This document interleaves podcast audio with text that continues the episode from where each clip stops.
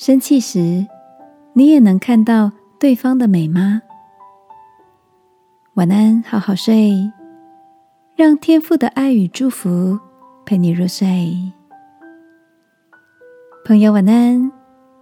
你有多久没有写信了呢？前两天看到一则浪漫的故事，跟你分享。英国一位演员 Peter Golden。每天都会写一首情诗送给他的太太 Alison。不论是太太迷人的蓝眼睛，还是睡觉时打呼的声音，在 Peter 的笔下都变成欣赏而优雅的文字。然后他会把那一张充满爱的纸条放在太太的枕头底下，而读 Peter 的诗。也会成为 Alison 每天充满期待的事情。就这样，连续写了二十五年。Peter 甚至在太太几年前过世后，也没有中断的继续写着。到目前为止，他总共为太太写了八千五百首情诗。报道中让我印象深刻的是，Peter 说。他跟太太的爱情生活也不完美，两个人一样会吵架、有冲突。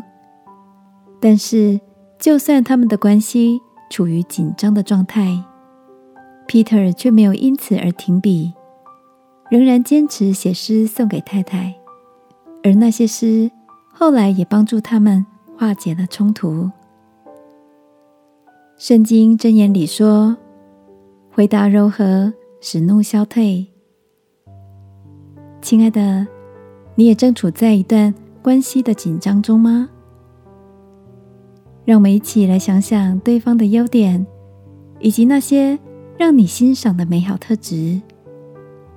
如果可以，录一段语音，或是写下文字，也许是另一种帮助我们和缓情绪、恢复关系的温柔媒介。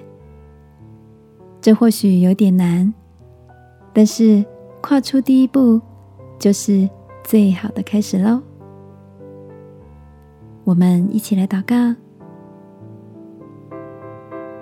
亲爱的天父，求你帮助我，不被怒气蒙蔽了眼睛，使我可以看见对方的优点，祝福我们的关系得以恢复。